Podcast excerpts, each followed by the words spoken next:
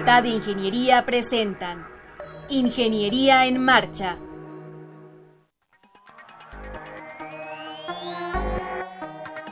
Un espacio dedicado a la divulgación del quehacer de la Facultad de Ingeniería. Ingeniería en Marcha. Le informamos sobre las innovaciones tecnológicas y de investigación. Orientamos en temas de autoconstrucción. Presentamos la cultura y las artes. Y compartimos nuestras victorias en el deporte. Ingeniería en Marcha. Un programa pensado para vincularnos con usted. Ingeniería en Marcha.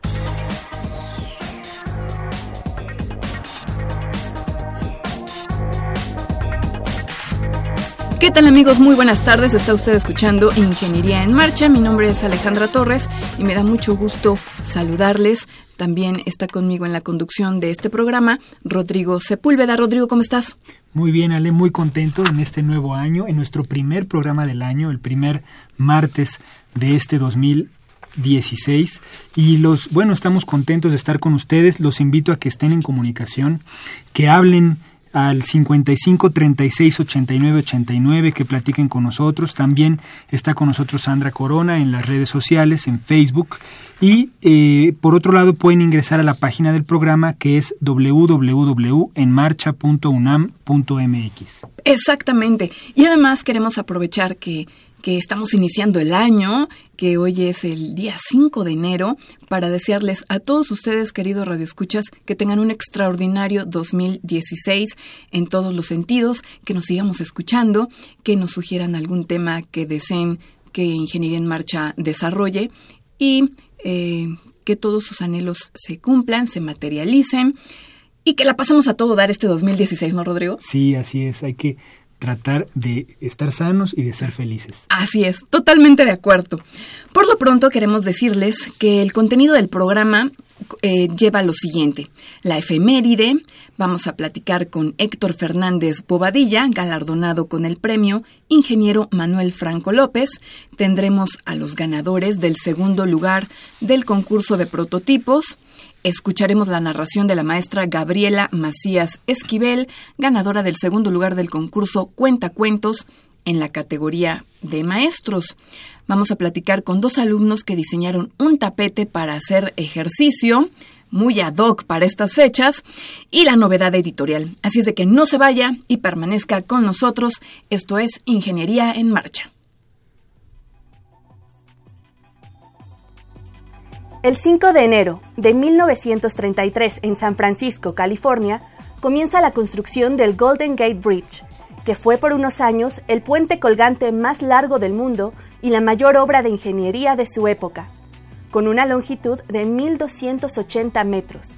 Está suspendido por dos torres de 227 metros de altura. Tiene una calzada de seis carriles, tres en cada dirección, y dispone de carriles protegidos accesibles para peatones y bicicletas. Bajo su estructura, deja 67 metros de altura para el paso de los barcos a través de la bahía. El ingeniero, jefe del proyecto, fue Joseph Strauss, quien realizó algunas aportaciones innovadoras, tales como el uso de redes de seguridad móviles por debajo de la obra en construcción, que salvó la vida de muchos trabajadores del acero que hubieran fallecido sin esta protección. Para mediados de 1935, las torres de 227 metros estaban listas para sostener los dos cables principales del puente. Eran cables de un aproximado de un metro de espesor, con el peso equivalente a 12.000 toneladas de peso por cada cable. Para instalar los cables se usó un proceso llamado hilado de cables, el cual se trataba de que los trabajadores recorrieran de un extremo al otro el cable con el tamaño equivalente a un lápiz, pasándolo por encima de las torres para asegurarlo de un extremo y prensarlo hidráulicamente, y así poder regresar hasta reunir 27.572 hebras de alambre por cada cable del puente. Es así que el puente Golden Gate toma su forma holgada ganándose el nombre de puente colgante. El puente se finalizó en abril de 1937 y fue abierto al tráfico peatonal el 27 de mayo a las 6 a.m., siendo inaugurado al abrirse al tráfico rodado al día siguiente, 28 de mayo de 1937. La obra inicial costó 35 millones de dólares.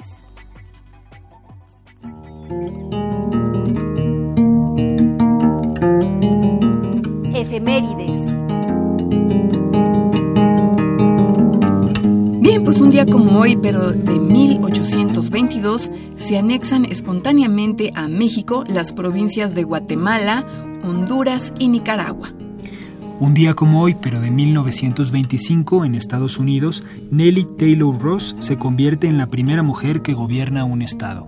En 1940, en Estados Unidos, la Comisión Federal de Comunicaciones demuestra por primera vez la radiodifusión por FM. En 1969 es el lanzamiento de la sonda espacial soviética Venera 5 a Venus, llegando a transmitir datos desde la atmósfera del planeta. Y en el 2002 en Japón, científicos anuncian la creación del primer ojo artificial. En 2005, en Monte Palomar, Estados Unidos, los astrónomos Michael Brown, Chad Trujillo y David Lincoln Rabinovitz descubren el planeta enano Eris, el más lejano del sistema solar. Bueno, pues ahora está con nosotros aquí en la cabina de Ingeniería en Marcha nuestro primer invitado de este bloque. Se trata de Héctor Fernández Bobadilla. Héctor, ¿cómo estás? Bienvenido. ¿Qué tal? Muchas gracias por invitarme. Al Bienvenido, contrario, Héctor. gracias por estar aquí con nosotros. Fuiste galardonado con el premio Ingeniero Manuel Franco López a finales del año pasado, A finales del año pasado, en noviembre. en noviembre. ¿Por qué se te dio este premio, Héctor? El premio Manuel Franco López se da al mejor alumno de ingeniería de la generación. De, la, todas las carreras que se dan en la facultad. Por eso se me otorgó el premio. ¿Y qué promedio obtuviste? 9.98. 9.98. ¿Y qué carrera cursaste? Ingeniería mecatrónica. En ingeniería mecatrónica, qué impresión. Es decir, que solamente durante los tres, cuatro años que Son se cinco cursan, años. cinco años, Diez qué impresión. 10 semestres, en esos 10 semestres solamente obtuviste un 9. Un 9, curiosamente en el último semestre. ¿Y qué maestro te puso ese 9? ¿Ya lo superaste? sí, sí me dolió, la verdad. Para, para serte honesto, sí me dolió bastante. Fue en una materia que se llama Introducción a Sistemas No Lineales del bloque de control. Eh, fue, de hecho, es el único profesor que la da en toda la facultad. Wow. Es el, el doctor Mauricio Ángeles Cervantes. Ay, pues mándale un saludo. Sí, saludos, profesor. Ojalá que me esté escuchando ahorita. Pero bueno, mira, son aprendizajes y, Sí, y no pasa nada. De todas maneras, obtuviste un gran promedio. Pues sí, aunque sí, sí me dolió bastante el, el 9. Pero no pasa nada, Héctor, no pasa nada. De todas maneras, insisto, 9.98 es un gran promedio Es un logro. y un tremendo Sí, logro, desde sí. luego. Muchas gracias. ¿Y eh, cómo te sientes? Pues me siento bastante feliz respecto a esto, la verdad me da mucho gusto. Eh, la ceremonia fue muy muy emotiva, me gustó bastante. Estuvo presente ahí el rector de la universidad. De hecho fue la única la última ceremonia, creo, a la que asistió la el que asistió el rector, el ex rector Narro Robles, Claro, claro. porque al día siguiente anunciaron el, el cambio, ¿no? El cambio de rector. rector. Estuvo los directivos de la facultad, mi familia, la fundación. Agradezco mucho a la fundación del, del ingeniero Franco. Claro. Y fue su hijo, el ministro de la Suprema Corte de Justicia, el que hizo entrega del, del galardón. ¿Te acuerdas qué te dijeron? Perdón, perdón, Rodrigo. ¿Recuerdas qué te dijeron en esa ceremonia? Hay que eh, comentarlo con el auditorio que se llevó a cabo en la Facultad de Ingeniería, en la sala de, De Consejo, Consejo Técnico. ¿Te acuerdas eh, qué te dijeron? ¿Qué te impactó? Pues realmente no me acuerdo de todo. Recuerdo que eh, pues empezó el rector de la facultad, a- el rector de la universidad agradeciendo a la fundación, exaltando los logros ¿no? de, la, de la universidad. Posteriormente habló igual el director de la facultad y posteriormente habló el ministro Franco. También yo tuve que decir algunas palabras, ¿no? ¿Cómo que tuve? A ver, ¿cómo que tuviste este, Héctor? ¿Que ¿Estabas muy tenso? ¿Estabas muy nervioso? No, lo que pasa es que no me habían avisado que las tendría que ¿Que tenías decir. que decir un speech? Ajá. Entonces pues tuve que Improvisar. un poquito en el momento. No pasa nada. No, pero para uno que no está acostumbrado a este tipo de cosas es como difícil, ¿no? Un poquito de estrés. Un poquito de estrés. Sí, claro. Sí, lo entiendo, lo entiendo. Oye, ¿en qué consiste, qué fue lo que te dieron? ¿En qué consiste el premio? El premio consiste en una medalla, es una medalla de plata artesanal eh, y en un reconocimiento por escrito, ¿no? El diploma que se le da al mejor alumno de ingeniería en cada generación. ¿Qué tiene la medalla? Mm, eh, ¿La viste? ¿Tiene algún...? Sí, tiene un la símbolo de- efigie del, del ingeniero Ok. Manuel Franco. y bueno, escrito ahí la, el nombre de la fundación. Ok. ¿Y del otro lado? Del otro lado tiene el, el símbolo de la fundación. Es un casco de, de ingeniería porque este ingeniero fue de la carrera de, De minas, y metalurgia. Ajá. Entonces, pues él ofrece, de hecho, una beca para, para, los, para las carreras de ingeniería en minas. Y el premio se le da a- al de ingeniería, al mejor, Al mejor ingeniería. promedio. Ajá. Que en este caso se lo ganó Héctor Fernández Bobadilla.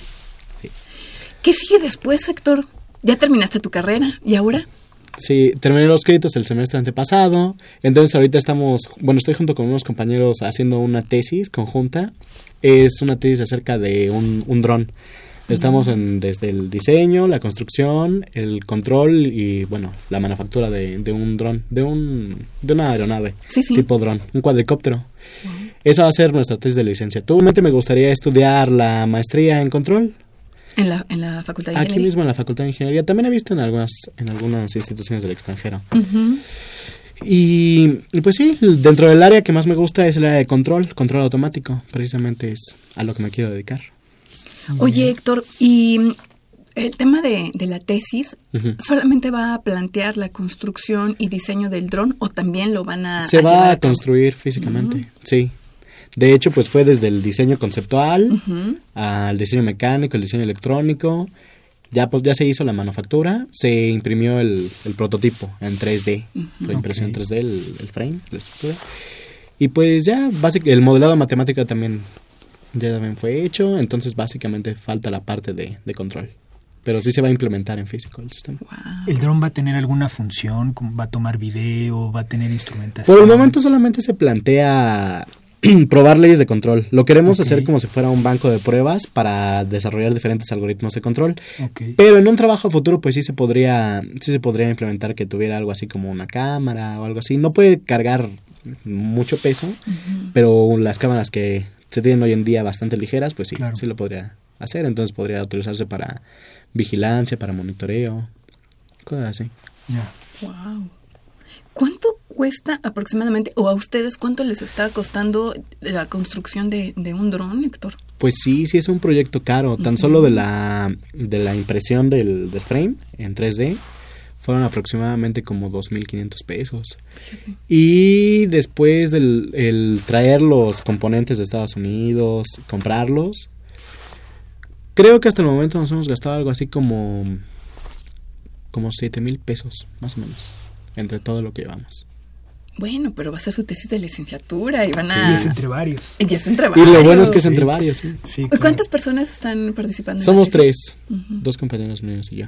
Bueno, entre tres, bueno, ya no, no Ya sale no tan, es- tan ya no- ya no pega tanto. Sí, exacto. Sí, ya no, ya no es tanto, afortunadamente. Y pues sí, esperamos hacer el examen profesional pronto. Claro, claro que sí. Oye, Héctor, ¿y qué es lo que te apasiona más? Este, o qué te apasionó más durante tu carrera? ¿Qué, qué asignatura? Este, a lo mejor supongo que, que tiene, que tiene que ver algo con lo que estás haciendo en, en la tesis.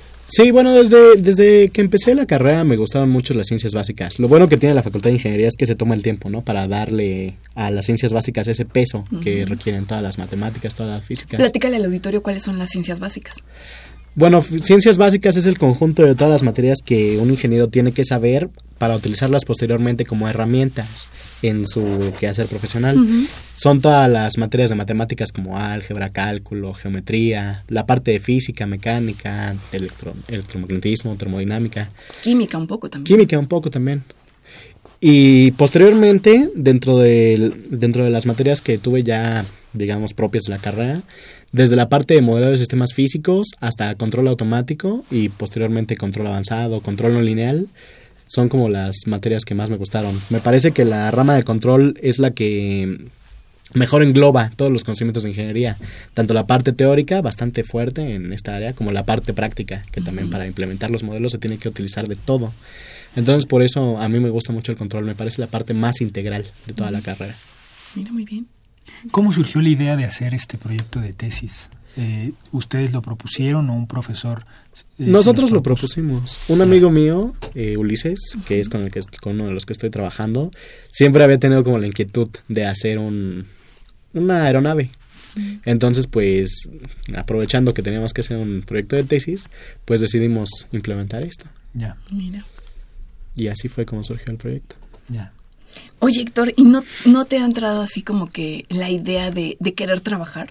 de ya agarrar y o no te ponen cara este no te presionan en tu casa de que oye ya terminaste la carrera y no no quieres empezar a trabajar pues sí sí la verdad sí sí me llama la atención. Realmente también en mi casa me han dicho mucho de esto no pues no sé, me gustaría, me gustaría, aunque también realmente me gustaría encontrar un trabajo en el cual pudiera aplicar todo lo que yo he estudiado y también me llama mucho la parte de investigación, me, llama mucho la parte de seguir estudiando, de seguir conociendo más. Claro. Entonces es por eso. Y si se puede, adelante, ¿no? Pues sí.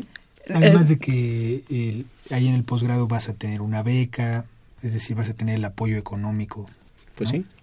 Eso también ayuda mucho. Sí, realmente sí, es una gran ayuda. Y después decía a tus papás, no me presionen, miren, tengo una beca, y puedes seguir estudiando y eso es lo que te gusta. Y en este caso nos comentas que también la investigación te late. Ajá, sí, la verdad me gustaría, me gustaría en algún momento convertirme en un investigador, en algún instituto, o ahí mismo dentro de la facultad. Claro, claro, eso es muy importante, no hay, la planta de investigadores no es tan amplia.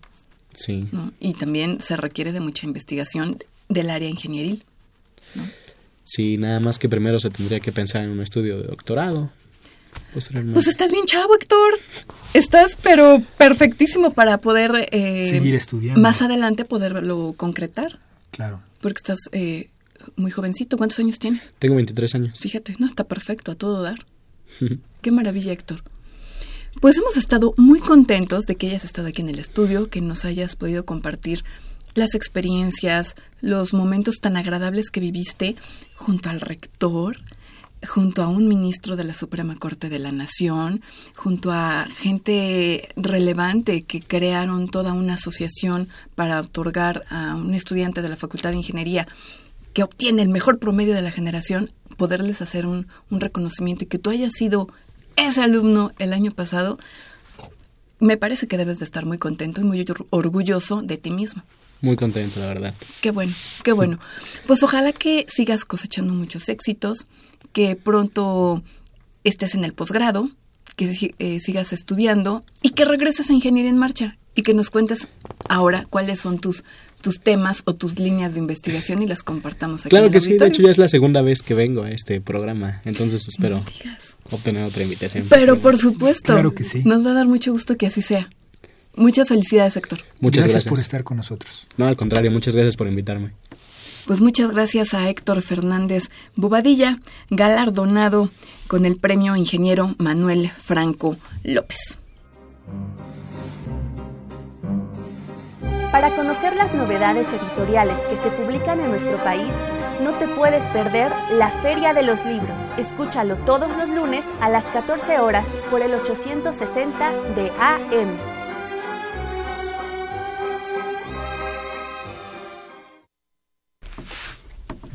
Amigos, estamos de regreso con nosotros y ahora tenemos a Julio César Enríquez Caballero y Karina Arciniega Mendoza, ganadores del segundo lugar del concurso Prototipos organizado por la División de Ciencias Básicas.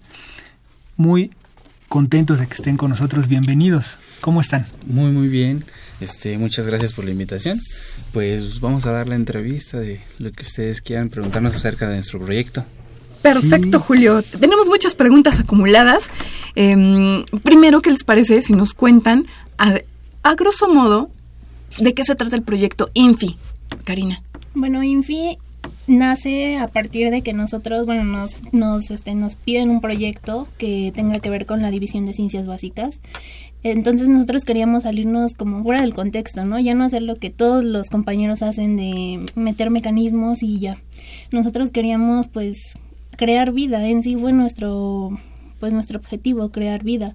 Fue así como nace Infi nuestra incubadora de la Facultad de Ingeniería en donde pues este creamos pollitos. Ahora sí que le dimos vida a los pollitos. ¿qué quiere decir Infi? Infi pues mira que es una pregunta muy importante. A lo mejor nos falló pero yo creo que tenía una un nombre muy pegador porque muchos profesores se quedaban como Infi Infi, ¿qué es Infi? Pues Infi solamente son las, las siglas de incubadora, facultad de ingeniería. Así que sencillo, pero como que decían muy, muy pegador. Sí, si acaba con Fi, aquí se queda. Exactamente. se engancha con toda la gente de la facultad de ingeniería. Claro que sí. Bueno, a ver, este Julio, platícanos un poquito em, las etapas de construcción o de planeación de la, de la incubadora y por qué les dieron el segundo lugar? O sea, ¿qué, consideraron o qué les dijeron los jueces que, que vieron relevante en su proyecto? Claro, mira, eh, se, la incubadora como tal tiene tres etapas. Una era la, la etapa de, del cajón, que es digamos que el cascarón, y que tenía que ser totalmente adiabático. La otra era la parte de mecanismo y control de temperatura humedad.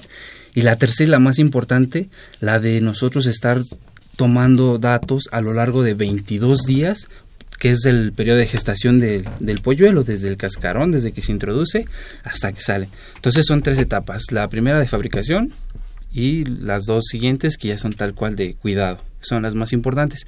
Yo creo que una de las cosas que más impactó al jurado eh, calificador fue la precisión que tuvimos que tomar para obtener resultados. Estos resultados, pues claro, están en, en la vida de los polluelos, el haber obtenido. Eso yo creo que fue lo más impactante, además de que nosotros la empezamos desde cero, no hubo nada comprado, o sea, todo tal cual, se, los componentes que están dentro de la incubadora fueron... este ¿Ustedes los crearon y los diseñaron? Sí, bueno, más que nada hubo materiales, digamos que, por ejemplo, hubo un motor, obviamente no no, no sabemos mucho de fabricación de motores, pero tomamos cosas que nos habíamos encontrado paratito y de ahí lo tomamos. Las resistencias compramos igual, tal cual. Resistencias de tungsteno que se encuentran en una tlapalería y las colocábamos. Así un cajoncito de madera que íbamos haciendo rápido, o sea, cosas muy sencillas que desde nuestro punto de vista cualquiera puede diseñar una, una incubadora y poder obtener pollitos. ¿Nos podrían platicar de manera general cómo es físicamente su, su incubadora y de qué tamaño es, qué tan fácil es moverla?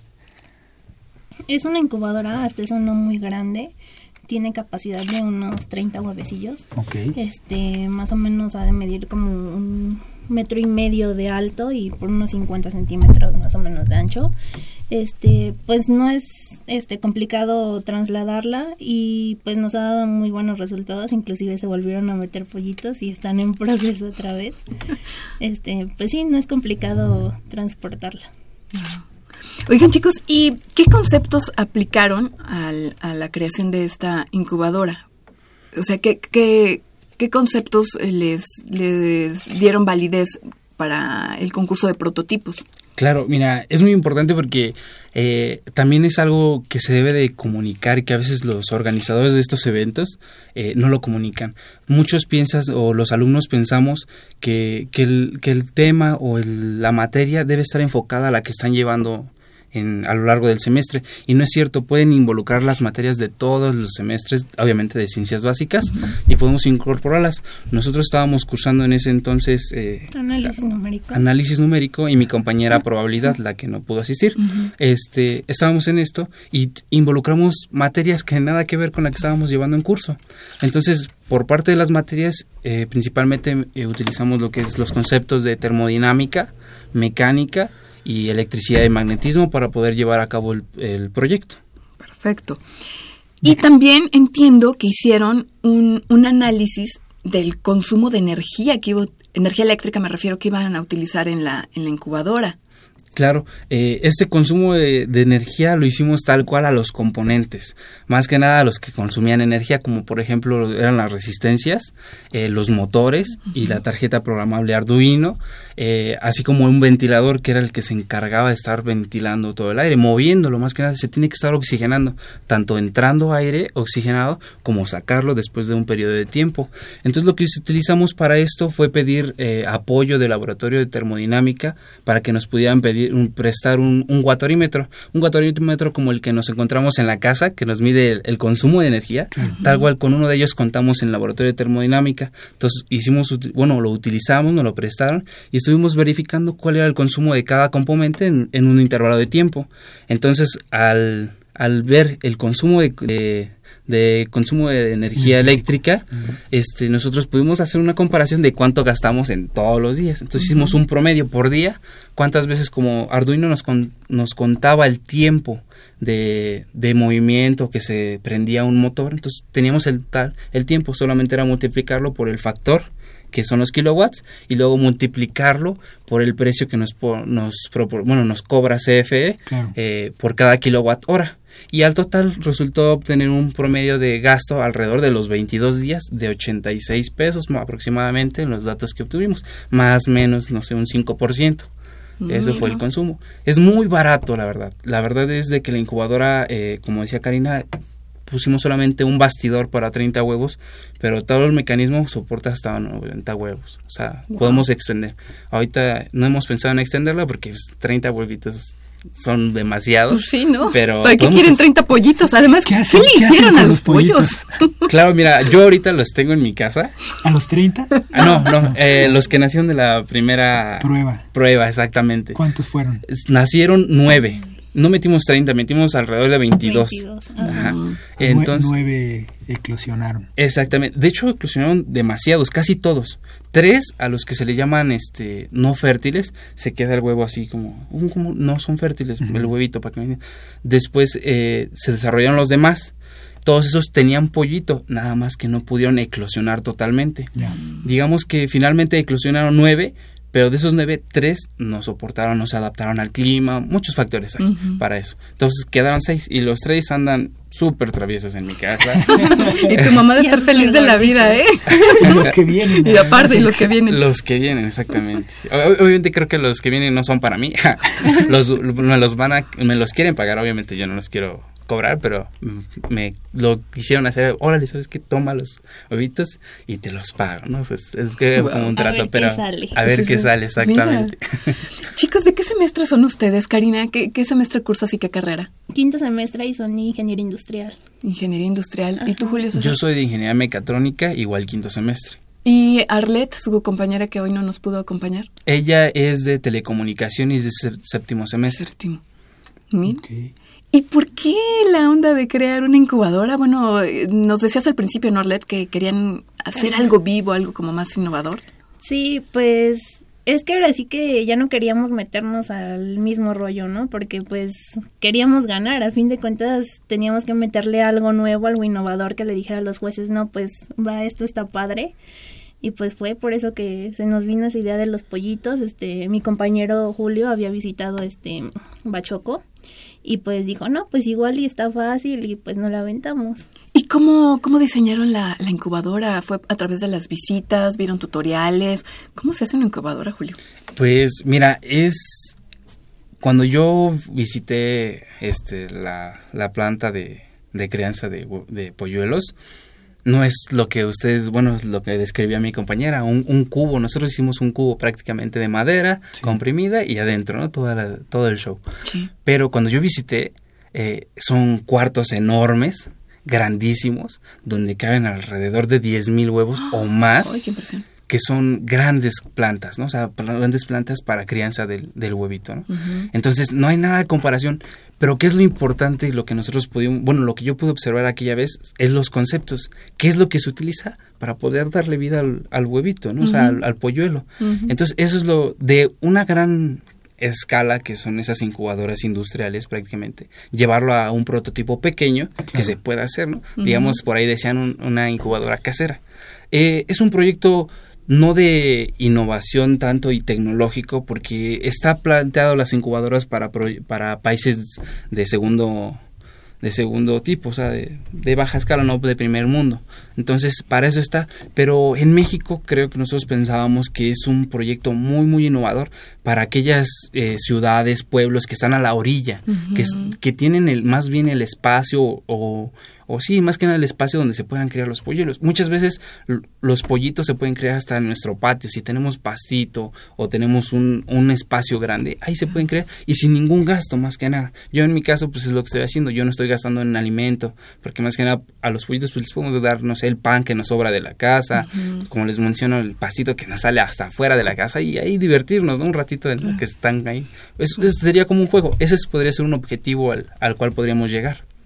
Mira nada más. Entonces ya son productores de, de, pollito. sí, ¿verdad? ¿Qué han aprendido, aparte de, de los conceptos que, que, tuvieron que aplicar para este proyecto de la carrera, de, de, sus diversas carreras de ingeniería? Aparte, entiendo que tuvieron que investigar cómo es el proceso de incubación de los pollos, este, cómo, cómo rompen el cascarón, porque unos sí, porque otros no. ¿Qué aprendieron, este, Karina, aparte de, de las cosas de ingeniería? Pues yo creo que aprendimos mucho. De hecho, en el transcurso de, este, hicimos una boscopía ¿Qué es una boscopía? Una boscopía, les cuento que es una boscopía. Pusimos un cartón, este, un cilindro donde pasaba luz a través de él y aquí se ve el huevito este mediante la luz si es fértil o no es fértil. Entonces, este pues nosotros así pudimos sacar los huevitos que no eran fértiles. Entonces, yo creo que aprendimos más, mucho más de las materias que pues ahora sí que llevamos porque fue fuera de del concepto de la escuela. Oigan, aquí en el DF, ¿dónde se consiguen huevos fértiles? Porque pues todo lo que se vende aquí es para consumo, no es para crianza de pollitos. ¿Dónde, ¿dónde se consiguen? Eso, eso es muy importante porque muchas veces mm, lo único que necesitamos, eh, a lo que se le conoce como huevo fértil o huevo infértil, los digamos que las personas que de los pueblos lo conocen como huevos de tierra o huevos que un gallito pisa una gallina. Entonces es un huevo fértil. O el huevo de tierra, una gallina puede poner huevos sin que sin necesidad que un, gallo, digamos, la, la, pise. por ejemplo, que lo conocemos así, ¿no? O que la pise. Entonces, muchas, yo lo que fui a hacer es en las forrajerías muchas veces eh, llegan, no sé, algún, una persona que tiene 10 gallinitas y le dice, ¿sabes qué? Tengo demasiado huevo que me ponen mis gallinitas.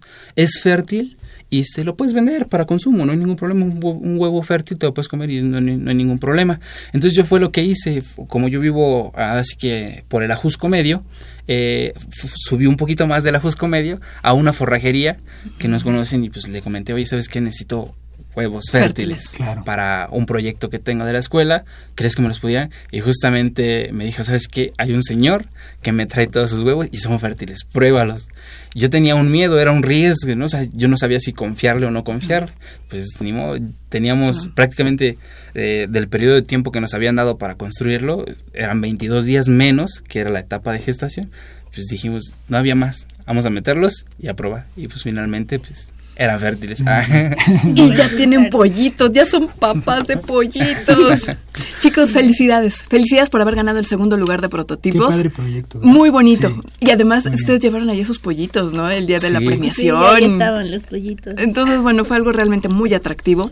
Felicidades. Además, nos compartieron un video, ya está en redes sociales. Muchas gracias por haberlo pasado. Y eh, pues ojalá que regresen más adelante. Ustedes todavía están en, en la carrera, les falta todavía un camino por adelante y que regresen con otros proyectos y que vengan al programa y, lo, lo comenten con, la gente que nos sigue. ¿Les parece? Claro que sí, muchísimas gracias. Al contrario, gracias a ustedes por haber estado aquí con nosotros. Muchas gracias.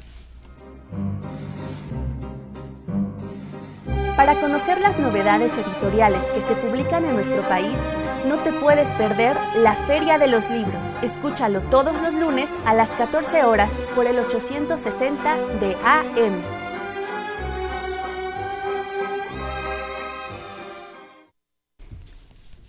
Amigos, ahora nos acompaña la maestra Gabriela Macías Esquivel, ganadora del segundo lugar del concurso Cuentacuentos en la categoría Profesores. El cuento con el que ganó se llama Las Lloronas de Coyoacán. Bienvenida, Gabriela. Buenos días, bienvenida. Hola, Gaby, ¿cómo estás? Bien, gracias, muchas gracias. ¿Qué, se siente con nosotros? Ay, pues estoy muy emocionada, muy contenta. Muchísimas gracias por la por la invitación y pues por la oportunidad de poder venir a compartir, pues expone el alma, ¿no? Entonces, claro. a veces no es muy fácil, pero pues bueno, a través de estos concursos que la facultad nos permite tener esta oportunidad de, explayarnos ahora los profesores también, antes solo los alumnos, ahora los profesores, pues es una gran oportunidad y estoy muy contenta, muy agradecida. Desde luego, ¿te parece si, nos, que, no, lo nos cuentas tu cuento, Gaby? sí. Las Lloronas de Coyoacán. Hace muchos años, durante la guerra cristera que se dio en México, había en el pueblo de Tecómitl, hoy delegación de Milpalta, un sacerdote católico llamado José Guadalupe, que llegó a esos lares para encontrar refugio de la persecución de la que había sido objeto desde su natal Sinacantepec, pueblo cercano a la ciudad de Toluca. José Guadalupe vivió durante los tres años que duró la cristiada encubierto, celebrando misas e impartiendo sacramentos con ayuda de los lugareños católicos y de tres de sus sobrinas que lo habían acompañado desde Sinacantepec, Irene, Mercedes y Victoria, mejor conocidas por la familia como Nene, Meche y Vito. El padre cristero se vestía de indígena con calzón y camisa de manta, gabán, sombrero de palma y guaraches, acompañado siempre de dos burros con barcinas de carbón con zacate, donde ocultaba los implementos para oficiar la Santa Misa. Como no podían permanecer mucho tiempo en el mismo lugar por el alto riesgo de ser descubiertos y consecuentemente fusilados, el padre José Guadalupe salió de Tecómitl y estuvo oficiando misas de manera itinerante en Peralvillo, Tulyehualco, Mixquic, Santana, San Gregorio y muchos otros lugares más de la antigua zona rural del Distrito Federal. En todo este peregrinaje le tocó al padre llegar a la iglesia de la Conchita, ubicada en el centro de Coyoacán, donde estuvo cerca de dos meses acompañado por sus inseparables sobrinas Nene, Meche y Vito. Estas valientes muchachas lo hacían de sus ayudantes, lavándole la ropa, preparándole la comida y facilitándole la vida, a pesar de la persecución de que era objeto, además de avisarle cuándo era momento de esconderse en otro lugar.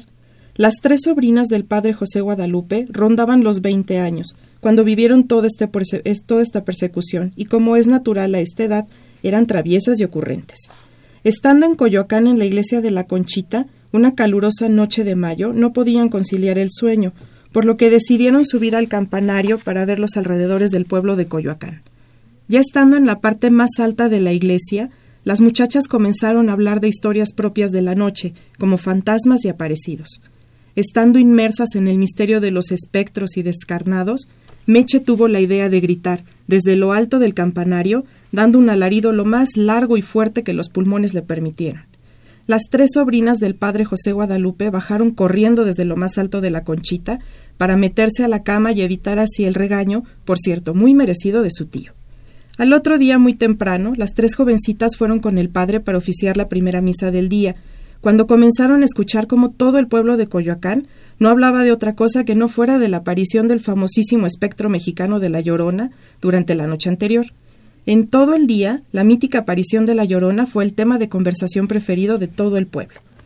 Y en la privacidad de su habitación, Nene, Meche y Vito hablaron de lo grave de su comportamiento y del revuelo que habían causado en todo Coyoacán, así que las tres primas decidieron que no podían defraudar a los habitantes que habían salido de la monotonía de la vida cotidiana, por lo que la Llorona tendría que volver a hacer su aparición esa noche. De esta manera, fue Nene la que dio vida a la espectral aparición, dando un grito fantasmal desde el campanario. Esta travesura ayudó a las muchachas a sobrellevar la persecución y olvidarse por lo menos durante los dos meses que estuvieron en Coyoacán de que estaban amenazadas de muerte y también dio un motivo a todo un pueblo para esperar escuchar a La Llorona, cada noche interpretada por una prima diferente. Finalmente llegó el día en que el padre José Guadalupe, acompañado de sus tres sobrinas, Nene, Meche y Vito, tuvieron que salir de la iglesia de la Conchita para seguir huyendo de la persecución cristera, que marcó la vida del pueblo católico mexicano. Nunca fueron aprendidos y tampoco fueron descubiertas las tres lloronas de Coyoacán, que dieron misticismo y aventura a las noches de persecución vividas en una de las tantas iglesias de nuestra querida Ciudad de México. Qué bonito. Sí, muy bien. Felicidades, felicidades, Gaby. Gracias. Comentabas al principio de la entrevista que cuando uno se anima a escribir, pues desnuda vivencias. Eh, así que me gustaría preguntarte, ¿cómo, cómo se te ocurrió ¿En toda esta historia? no? La historia. sí. Pues esta historia está basada en hechos reales que vivieron el padrino de mi mamá Mm. y tres de mis tías bisabuelas. Ellos estuvieron en la cristiada y les tocó hacer toda esta, pues su huida y toda la, eh, ocultarse y demás. Entonces, el, eh, yo le di un poquito más de toque a lo de las Claro. lloronas, pero ellas sí se lanzaron su grito desde la conchita y en Coyoacán. Qué padre. En los años 20, ya vamos para 90 años Wow, en que sucedió todo esto. Entonces, pues bueno, es un relato familiar que yo plasmé en este cuento tratando de compartir un poquito con las personas que me hagan el favor de leerlo. Claro. Oye, Gaby, y, y en ese sentido, ¿sí fue, fue real que, que tus, fueron tus tías abuelas las que, las que se subieron al campanario y sí daban esos alaridos? Lo hicieron nada más una o dos veces, no fueron los dos meses que yo cuento en, mi- Ah, claro, en mi historia, claro. pero sí, sí lo hicieron. Wow. Y sí se, se escondían y este, pues sí fue una época difícil, gracias a Dios no les pasó nada, no Qué los bueno. fusilaron ni nada. Claro. Eh, pero quedó en las memorias de la, De la familia. familia. Entonces ahora es la oportunidad de publicarlo y eh, pues compartirlo con las demás ¿Cómo no? personas. ¿Ellas te, la- te lo contaron? Eh, No, ellas, eh, a Las- Nene, ajá, sí la conocí, Sí. pero ella murió cuando yo tenía seis años, entonces, Estás muy pequeña. ajá, no, no tuve la oportunidad mucho de convivir con ella, pero mi mamá es la encargada, ella es cuentacuentos oficial, ella Mm. siempre le ha gustado muchísimo contarnos historias, yo creo que de ahí viene la creatividad y Mm. la imaginación, entonces esas historias yo las he escuchado desde Desde que chiquita, estabas pequeña. entonces ya eh, de ahí salió la idea. Es y- una tradición oral que se va este, Sí. difundiendo en tu familia. Sí, Y ahora, es. a través de la posibilidad de, de- del concurso de cuentacuentos, Sí. tú lo puedes seguir difundiendo y de Y una manera más amplia. ¿no? Sí, así es. ¿Es la primera vez que participas en el, en el concurso de cuentacuentos? Sí, la verdad no me había enterado de las convocatorias anteriores, este, pero esta vez vi ahí en la sala de profesores un, eh, pues un promocional y entonces dije, ah, esto, Creo que esto es para mí. creo que esto me llama la atención y la, la historia vino inmediatamente a mi mente y dije, ah, pues creo que de aquí puede salir algo. ¿Qué Claro. asignaturas impartes? Laboratorio de termodinámica. Ok. Que también creo que eso puede demostrar que los ingenieros no somos cuadrados y Por solamente supuesto. números y cosas. Claro. Este, Claro, está, está ligado también con la creatividad, Sí, claro. la literatura, en, en este caso, pero también con la música. Rodrigo es ingeniero y también Sí. le hace a la música y, y canta muy bien y toca el Sí, bajo, sí, es el bajo, La ¿verdad? guitarra. A la guitarra. Sí. Entonces, no está peleada nada de... de No, a veces de las la personas creatividad. creen que esa parte la tenemos más olvidada, pero creo que todos los ingenieros, yo conozco ingenieros que son pintores, escultores, o sea, puede ser eh, un, un alma sensible la que Claro. está encerrada en la cara de En el cuerpo de ingeniero. ingeniero. y ahora nos pudiste compartir esta, esta historia. Sí, así es. Que más adelante entiendo se publican Sí. todos los cuentos ganadores en, en un libro. Sí, en la facultad se hace el esfuerzo. De hecho, ahorita están a la venta los cuatro primeros eh, eh, memorias del concurso de cuentacuentos y en breve saldrá eh, el quinto concurso, que es donde aparecerá mi cuento. Pues ojalá que, que mucha gente lo, lo lea, lo disfrute como Sí, nosotros y, y que sea una inspiración para tus alumnos, ¿no? Pues sí, que vean Que se animen también para escribir. que todo mundo puede eh, pues expresarse y además hacer uso de algo. A veces creen que un ingeniero no es capaz de redactar un párrafo seguido, ¿no? Y que sea entendible para los demás. Pues que se den cuenta que un ingeniero es capaz de expresarse y, mostrar esa parte sensible de la persona que también es un ingeniero. Desde luego. Gaby, te agradecemos muchísimo que hayas venido al programa, que nos hayas contado esta historia de la conchita en Coyoacán. Y la disfrutamos mucho. Ojalá que la gente que nos sintonizó también haya sido de su agrado y que por redes sociales nos empiecen a comentar sobre, sobre esta historia. Bueno, muchísimas gracias. Al contrario, gracias a ti. Escuchamos a la maestra Gabriela Macías Esquivel con su cuento de las lloronas de Coyoacán.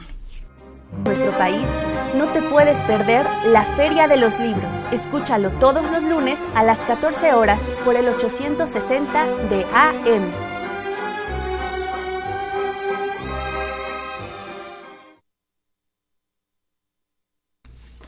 Amigos, estamos de regreso con ustedes eh, y muy contentos ahora de recibir a nuestros últimos invitados, Ale. Son Carlos Espinosa Ramírez y Eric Maravillas Mora, que hicieron un tapete para hacer ejercicio, el Tabata Rug, ¿es correcto? Así es. Bienvenidos al programa. Muchas Qué bueno que están con nosotros. Muchas gracias. ¿Cómo También están? un gustazo estar por aquí platicando con ustedes y dando a conocer nuestro trabajo. ¿Cómo surge la idea de hacer un, un- un tapete para hacer ejercicio, Carlos? Pues en primer lugar fue un proyecto para una materia, bueno, de hecho para dos materias, donde el profesor nos planteó la idea de hacer un proyecto que, que, tuviera, con ver- que tuviera que ver con fitness and health. Entonces, pues pensar en, ya sabemos que México ocupa los primeros lugares en obesidad, Sí. Entonces, pues dar una solución a ese problema. Pensamos en varias alternativas de cómo, cómo la gente puede ser beneficiada a través de nuestro trabajo, a través de la ingeniería. Y pues surgió de la idea de, bueno, como a nosotros nos gusta hacer ejercicio, conocemos varias, hemos hecho varias aventuras juntos. y pues surgió de, de, de platicar en equipo y pues varias peleas, varias discusiones, hasta finalmente consolidar una idea que es el Tabata Rojo. ¿Qué es lo que hace este proyecto? ¿Cómo funciona el tapete? Pues mira, el tapete consiste en un, digamos, como si fuera un juego del, del avioncito. Es un tapete que está en el suelo. Sí. Y tiene luces, luces que se activan eh, dependiendo del tipo de ejercicio. Entonces utilizamos unas canciones, se llaman tabatas. Eh, estas consisten en sesiones de ejercicio tipo CrossFit, en la cual tú tienes que realizar el ejercicio durante 20 segundos y durante otros 10 eh, tienes que hacer, eh, tienes que descansar. Esos 10 segundos nosotros los aprovechamos para informarle al usuario qué tapetes tiene que presionar y por medio de un video decirle cómo. Entonces cuando entra ya en el tiempo de la rutina, esta persona pues ya sigue el- lo que ve en el video y presiona estos tapetes eh, que se van iluminando eh, con cierto tiempo para que el, eh, usuario lo haga con, con ritmo, porque eso es lo que muchas veces hace falta. Este tapete es semejante a lo que en algunos este, establecimientos eh, que conocemos como las maquinitas, este, los chicos están pedaleando con los pies, pero lo están viendo en una pantalla. Exactamente. Pero ustedes lo hacen a través de, de que en el tapete se encienda. Exactamente, sí. Utilizamos ese principio. También, este. La idea era, bueno, posicionamos ocho cojines estratégicamente para acomodarlos de tal manera que pudieran ser lagartijas o desplantes o brincar de cojín a otro cojín para que pues el usuario se divierta y tenga varias posibilidades de ejercitarse. Claro. Este tipo de música, los tábatas, es, es una música, digamos, muy acelerada, es tranquila, el ejercicio es de alto impacto. ¿Cómo es que lo planificaron? ¿O es de tiene diferentes ritmos? ¿Cómo funciona? De hecho, tiene diferentes ritmos, eh, pero en sí la música es muy motivante. La verdad, cuando tú la escuchas, te dan ganas de hacer ejercicio y de sacar como a veces ese coraje que, que luego nos hace falta sacar y que no sabemos, no encontramos una manera cómo, cómo sacarlo. Eh, es, es algo por el estilo, es... eh, sí, es una música que llega y te entra al oído y tienes ganas de... de pura de casualidad, Eric, ¿lo traes en tu teléfono celular? Que, El- que pudiéramos escuchar a- este Claro una sí, tabata. sí. A ver, mientras lo buscan en, en sus teléfonos, seguimos platicando con ustedes Sí, y sí. así contribuimos a nuestra imaginación, este se, se fortalezca con lo que ustedes puedan Platicarnos. mm, platicarnos Claro, ahorita. claro, claro. También lo que yo entiendo es que ustedes participaron en la Expo de May Sí, exacto. y que este ahí llevaron su tapete y, y hicieron demostraciones. Sí.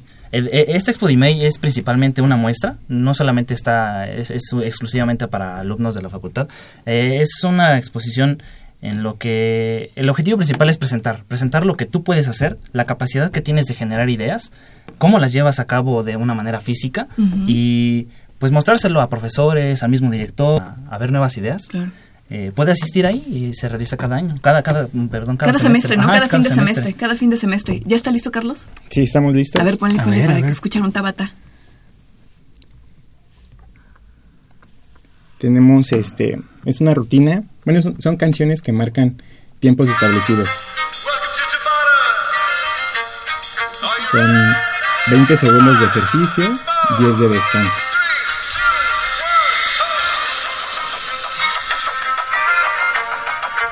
Padre. Algo motivante. Sí, sí.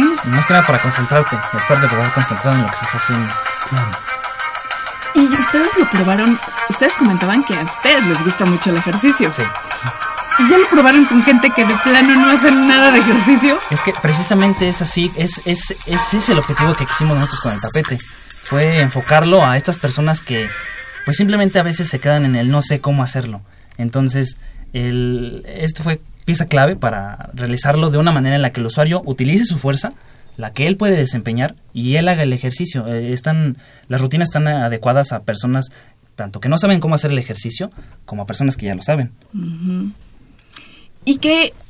¿Cómo, cómo es el, el sistema, Carlos? A ver, mi caso. Yo no hago nada de ejercicio. Y si tú me pones una rutina, ahorita mencionabas que lagartijas, que desplantes, me voy a infartar.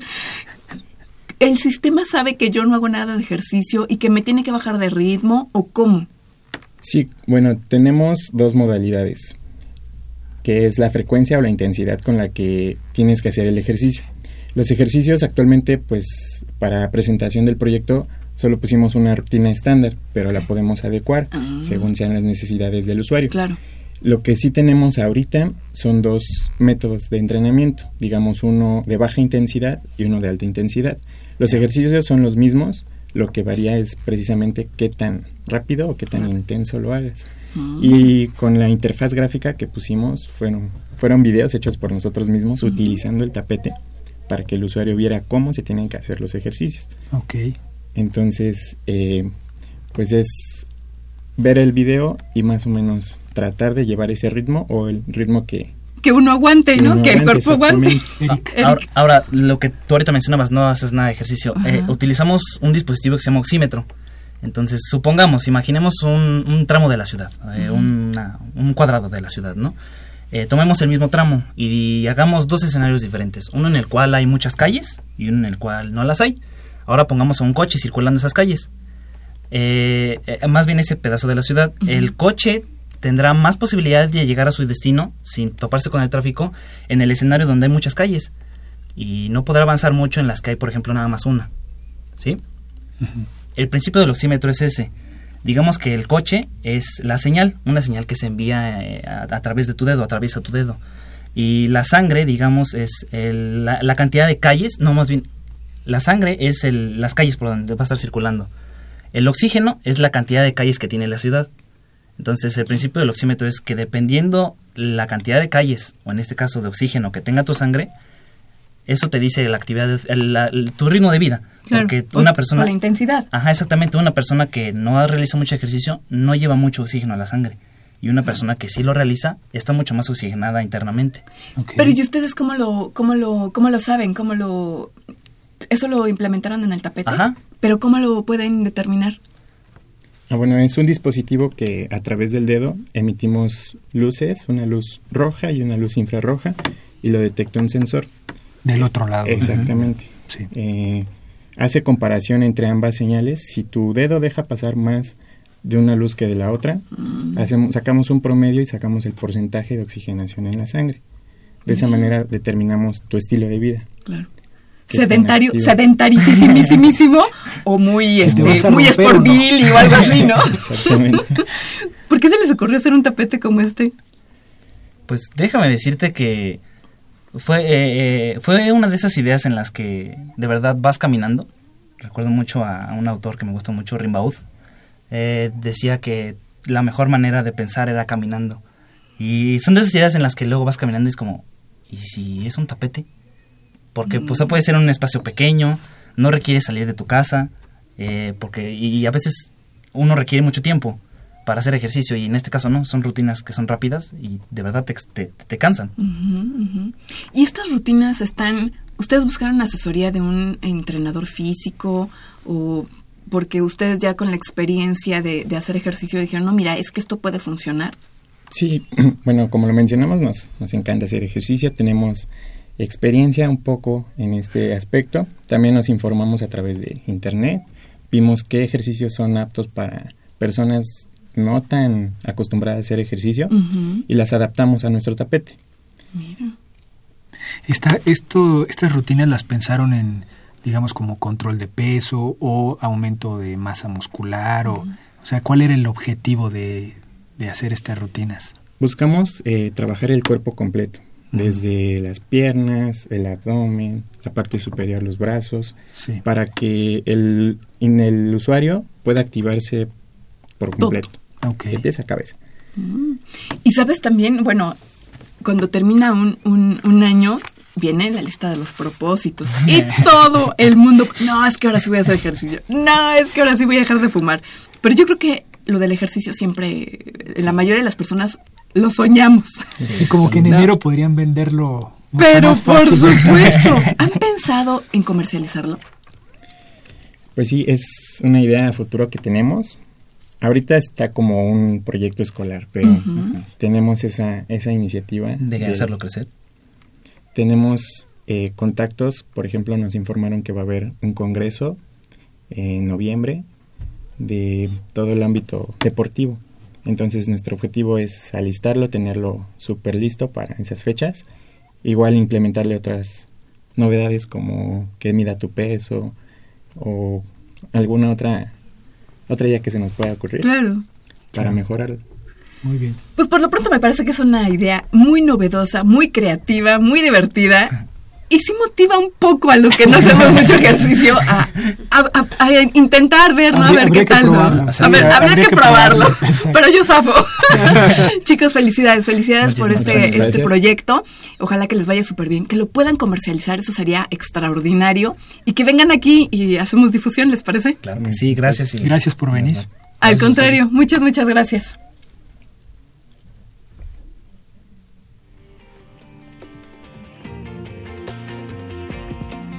Sistema de tierras en redes de distribución es el título del libro de Guillermo López Monroy. El material está dirigido a los alumnos de la carrera de Ingeniería Eléctrica y Electrónica, así como a todos aquellos que trabajan en el diseño o construcción de sistemas de tierras, para que tengan una base sólida cuando realicen trabajos de esta área. El libro tiene como objetivo que los ingenieros electricistas se familiaricen con los sistemas de tierras, ya que la información existente se encuentra muy dispersa y aún hay incongruencias entre los reglamentos y las exigencias de los fabricantes de equipos.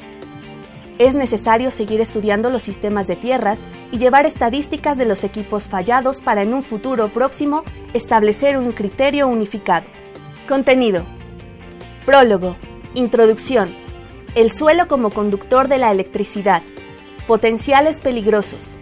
El electrodo de puesta a tierra Diseño de sistemas de tierras. Normas en sistemas de tierras. Varios y bibliografía. Si deseas adquirir este libro, puedes hacerlo en la ventanilla de apuntes ubicada en el edificio principal de la Facultad de Ingeniería.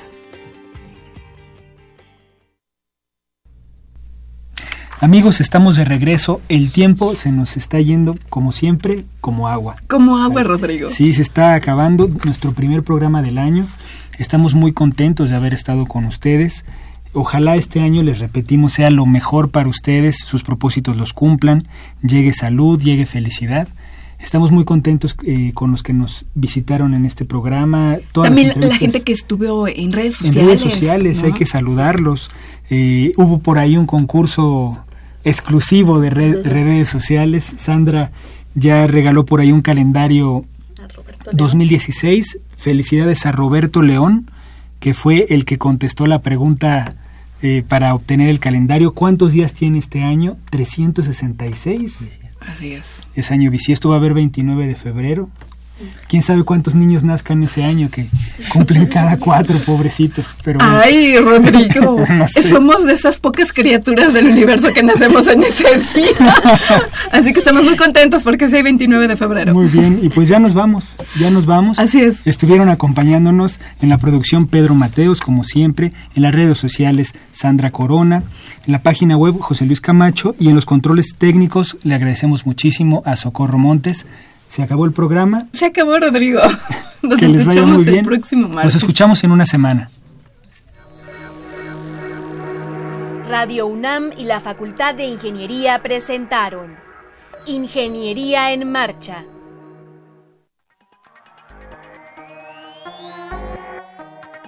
Un espacio dedicado a la divulgación del quehacer de la Facultad de Ingeniería. Ingeniería en Marcha le informamos sobre las innovaciones tecnológicas y de investigación. Orientamos en temas de autoconstrucción. Presentamos la cultura y las artes. Y compartimos nuestras victorias en el deporte. Ingeniería en Marcha. Un programa pensado para vincularnos con usted. Ingeniería en Marcha.